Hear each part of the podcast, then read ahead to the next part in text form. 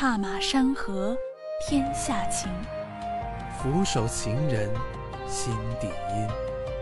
他的转角是远方，他的转角是故乡。下个路口，这些兜兜转转的人们披星戴月，带着一身的故事，来到解忧杂货铺。他要茶，他要酒，各自芳华，或温情，或冷眼。这些点点滴滴的心事，随风入夜，携着过去感触和未来期盼。荡在铺子里，前人留下的感叹，沉淀成解忧杂货铺的茶香。身边事的倾诉，在解忧杂货铺的酒罐里酝酿。我们用诗句文章，接待一缕心灵的忽然造访。夜深了，店门开了。安安静静的模样，你是不是累了？为何将那些情感掩在眉梢？客官您好，本店有诗有酒，您的悲欢离合，小店悉数解忧。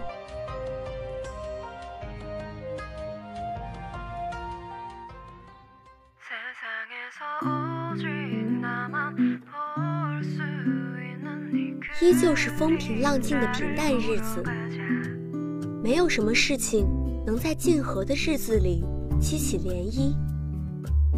静和躺在病床上，看书看得累时，最常做的就是盯着墙上水波的光发呆。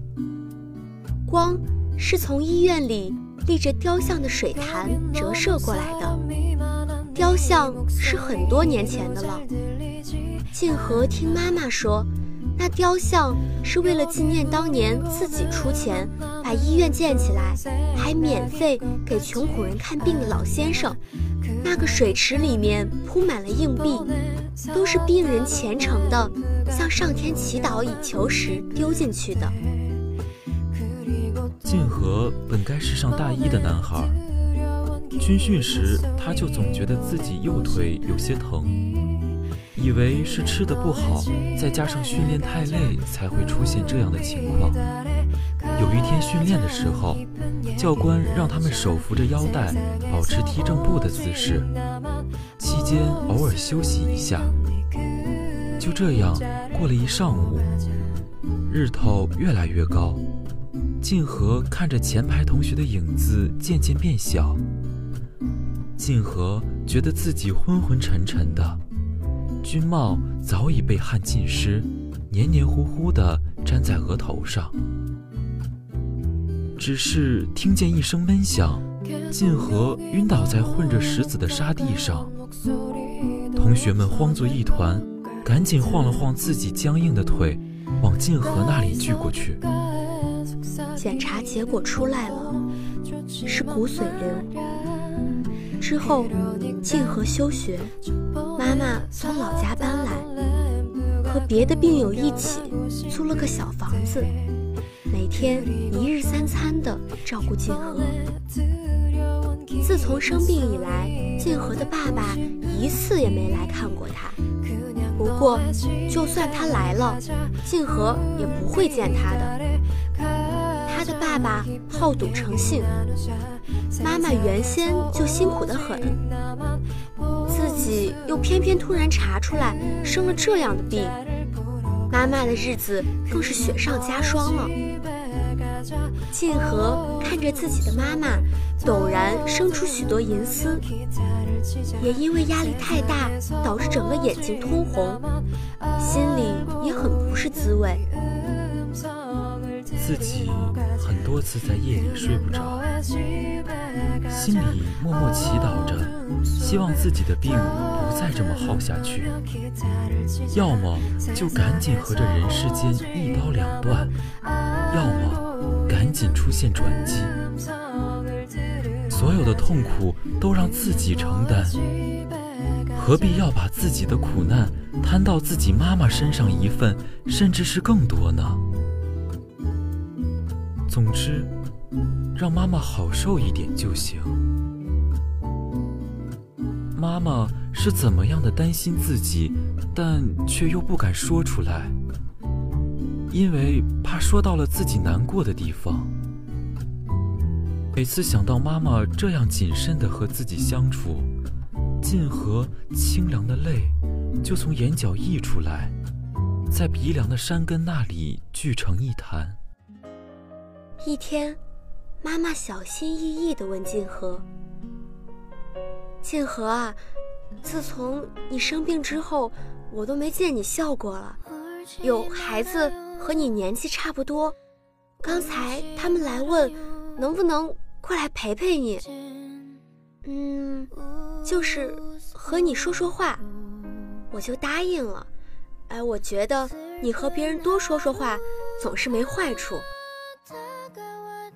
静和没说话，其实。他心里是很渴望能和别人聊聊天的，但怕别人用看病人的眼光来审视自己，不由自主的去怜悯自己。这样的朋友，静和大可不要。都怪妈妈不好，我没提前问你就擅自做了这样的决定。哎，没事儿，我去和那帮孩子们说你不舒服。不方便和他们说话就行了。静和，你好好休息啊，我下次不会再这么干了。说完，妈妈转身就准备出门了。妈，没事，你让他们来吧。妈妈望着静和，动了动嘴唇，没说话，然后在床边的椅子上坐下了。一会儿有人敲门，进来吧。静和的话音还没落，门边就探出一个生得十分清秀的女孩。她穿着蓝色的志愿者服，甜甜的笑着走进房间。静和的妈妈赶忙腾出地方让女孩坐下。阿姨好，同学你好，我是志愿者小韩，很开心能认识你们呀。小韩，静和疑惑地说：“对，是二十四节气的那个小韩，是真名吗？”静和又问道：“是呢，我之前也用自己的名字当笔名，我的大名是江小寒。”啊，是江小寒。这样啊，静和很是惊喜。同学，怎么啦？啊，对了，光顾着说我了，你叫什么名字呀？啊，让你见笑了，是你的名字很好听，让我觉得很开心。哦，对了，我我是晋和，很高兴认识你。晋和妈妈见两个人聊得很融洽，就说自己回去准备晚饭，离开了。一下午的时间很快就过去了。志愿者的领队来叫小韩回去总结开会，小韩就和静和匆匆告了别。在志愿者分享时，小韩说：“我和静和好像很熟悉，可能是因为年纪差不多，两个人说话也很自然，所以今天下午的陪伴活动。”进行的还是很顺利的。在走之前，小韩避开领队，去见了静和一面，说一个周之后还会再来找他。在这一周的时间里，静和好像开心了一些。静和和妈妈说，等天气好的时候，让他搀着自己去外面转转。还说自己好久都没有出去过了，自己想去吹吹春天的风，想去妈妈说过的那个有老先生雕塑的池子里看看里面的硬币。静和的妈妈知道是小韩让静和发生了改变，想着等小韩下次来，要好好谢谢他。一周之后，小韩如约而至，两个人聊起高中的日子。小韩说：“我高中的那条街的转角有个书店，叫雨禾书店。雨是下雨的雨，禾哎就是你名字里禾苗的禾。它有两层，一层是专门卖教辅书的，从小学的练习册到高考的模拟题，它都有。”那二层呢？你肯定是喜欢二层的吧？静和看着小韩，笑吟吟地说：“嗯，我最喜欢二层了，里面有一个书架，专门放的是余华的书。我每次下了学，都在书店的二层等着我爸接我回家。那个书店有一个很大的窗子，等看累了，你就可以站在窗子前面。”看着路灯渐渐亮起，要是有人偶尔间抬头望向你，你就和他们开心的打招呼。静和不由自主的接着说：“咦，你怎么知道这些？还真的是这样呢。你之前说你没到过四川啊，那就更不可能到过我们学校旁边的小书店了。